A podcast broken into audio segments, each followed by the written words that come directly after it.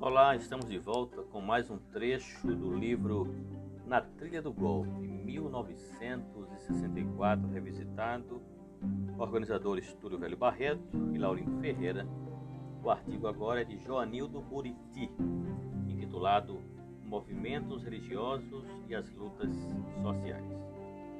De que revolução se tratava? Havia várias interpretações. Desde os anos de 1950, vozes entre intelectuais, jornalistas, políticos e outros grupos falavam repetidamente de uma revolução brasileira. A única certeza é de que não era a que ocorreu em 1964. Tratava-se de uma mudança que reforçaria a independência nacional, desalojaria interesses poderosos e garantiria espaço ao povo. Um termo de vários sentidos entre os que falavam de revolução estavam setores das igrejas, da Igreja Católica e de igrejas protestantes.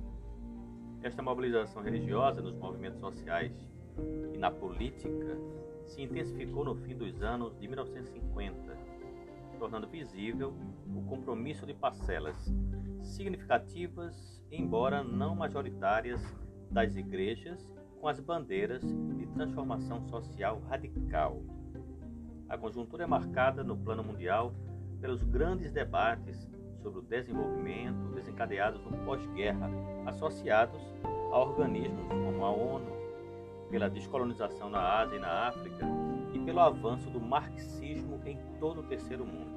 No plano religioso, do protestantismo surgiu o Conselho Mundial de Igrejas em 1948, marco do movimento ecumênico teve papel destacado nas lutas de libertação nacional desde então e promoveu eventos de grande repercussão no mundo protestante. Por fim, no catolicismo, avança o engajamento e debate teológico sobre a posição da Igreja no mundo moderno e nos processos de mudança social que desaguará no Concílio do Vaticano II. Surge um diálogo entre cristãos e marxistas que se consolidará na teologia da libertação, originalmente protestante, mas consolidada no campo católico latino-americano. O Nordeste foi um dos grandes centros de fermentação de ideias e experiências voltadas para acelerar a modernização ou preparar a evolução social, dependendo das convicções ideológicas em jogo.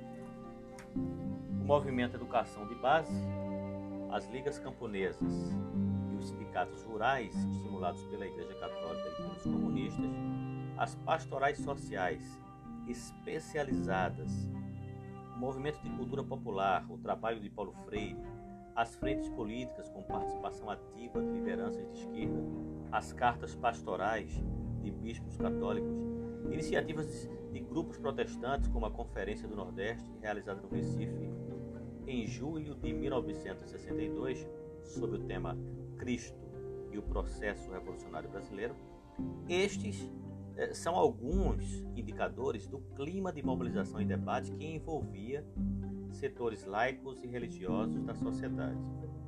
A liderança de Dom Helder Câmara se espraiava por outros níveis do clero e mobilizava inúmeros padres, leigos e outros bispos. Mentores e executores do golpe de 1 de abril rapidamente identificaram neste fermento ideológico inspirado na religião um adversário poderoso, e não é de admirar que cedo as baterias foram dirigidas também a esses, entre aspas, subversivos, que mesmo quando não marxistas, eram vistos como empenhados no mesmo projeto, atacar a propriedade, defender ideias socialistas e difundir o ateísmo e uma relativização dos valores e costumes.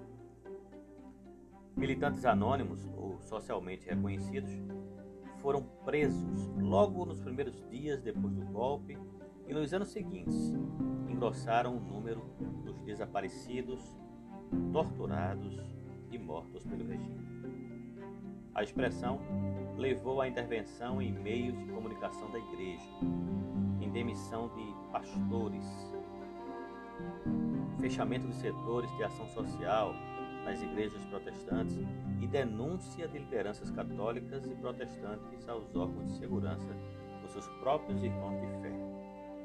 Naturalmente, estas mudanças não refletiam a posição majoritária das igrejas, embora possa se dizer que entre 1955 e 1964, acompanhando o clima ideológico do país, os grupos mais radicais conseguiram o apoio dos moderados e a hegemonia da CNBB, das pastorais e de instâncias semelhantes no protestantismo, como a Confederação Evangélica do Brasil e algumas cúpulas denominacionais.